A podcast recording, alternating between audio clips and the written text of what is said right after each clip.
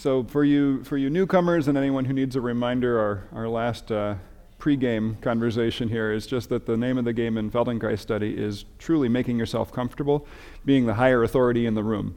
So there's a guy sitting at the front who's going to tell you to do stuff, and you're listening to yourself. And if you try something once and you don't like how it feels, I fully expect you to respond intelligently to that sensation and do it a little differently, or do it smaller, or don't do it at all, and uh, if you follow that one guideline, you're well on your way. There is no tolerating discomfort necessary to benefit from the Feldenkrais method.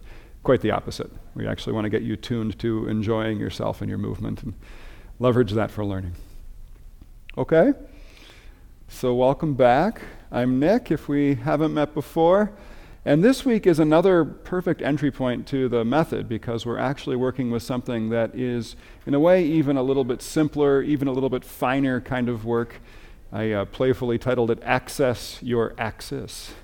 So we are looking at movements of turning and twisting and rotation today. And why is that so fundamentally important to being human? Well, we have this unique skeletal upright posture, right? We have a spine that's designed to function its best when we're plumb with gravity in terms of our mobility and freedom and abilities in the world. When we have a spine plumb with gravity, all of our movements of reorienting, choosing where we're going and whether we're going, they're all about turning and twisting. In fact, we named the spine after the Latin word vertere, right? To turn. So the lessons that we'll be doing today are designed to integrate the whole length of your axis into simpler and easier turning.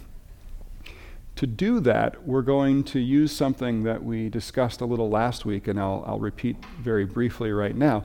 We're going to be using an idea of getting longer to make this easier if you picture something very, very firm that also has a twisting mobility, I like the image of a length of chain, like a metal chain. If you have a chain and you twist it end by end, what happens to the length? It gets shorter, right? It, it kind of locks together and shortens itself down. If you have something very soft and you twist it, like a length of dough, rolling it out on a board, what happens to it? It gets longer, right? So we're going to be cultivating an image of softness and ease, even as what we're actually trying to really, really improve is the clear anti gravity function of the skeleton. In other words, I'm asking you to become as tall, maximum skeletal length, as tall as we can possibly become. But when we're trying to get longer and taller in gravity, it's a fascinating thing. What happens when we try to get longer? When we try really hard to do anything physical. When we try to get long, do you know what muscles actually do? The only thing muscles do is they shorten. Okay? The nervous system sends muscles messages to contract. And it can also send messages to let go of that contraction. And sometimes, over the years, it has habitually sent muscles messages to contract so much that they become so familiar that they're hard to access. This is the problem of a fish discovering water.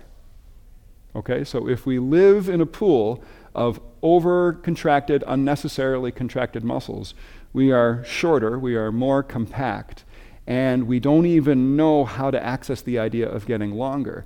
And any trying we do to grow our skeleton, if someone says, when mom said, stand up straight, how long did it last, right? There's a brief moment of like, well, I can do this, but from here, can I function? Not so well, right? So we're looking at an effortless way to promote maximum skeletal length. And that can't have to do with trying. It's a failing effort if we try to get longer. So, what does it actually have to do with? What is our language of communicating with ourselves about maximum skeletal length that can actually make an impact? It's actually imagery. It's actually communicating with ourselves in a language of imagery, in a gestalt or a sense or a, an idea. I'd like to float myself into great length, right? Or my wife is a professional singer. I don't know how many of you have done any acting or singing, but has anyone ever told you this thing? Like this wonderful vocal teacher trick. Take a few hairs on the top of your head and pull them a little bit celestially. Terrestrial gravity, celestial gravity. Pull them a little bit upwards, right? What happens? You don't have to, it's okay. But what happens, right? Obviously, A, you lack the strength to do anything, and B, it's you pulling you, so you can't do anything. So there's no literal effect of that in terms of physics. I can't actually accomplish anything by doing this except a communication with myself about an image. Float. I know that I'm not strong enough and I'm my own self, so I can't actually levitate myself. I don't know if you guys remember that, that book, The Lorax. I have three little kids, but he hoists himself and flies away. The end of the book is he just picks up his tail and just off he goes. he flies like that. We can't grow, we can't levitate, we can't fly by pulling our own selves. So that whole thing, the singer's trick, is to create an idea. So we are going to be doing movement and attention experiments today to create an idea in yourself about where length comes from in our bodies, about what neurological signals we have to send to ourselves to organize for length, which literally can't be about trying, because when we try, we compress. So that's what we're on about together today. Truly, truly, and I'll say this a dozen times at least as we work if I ask you to do something and it doesn't feel good, please change. That's a sign of intelligence.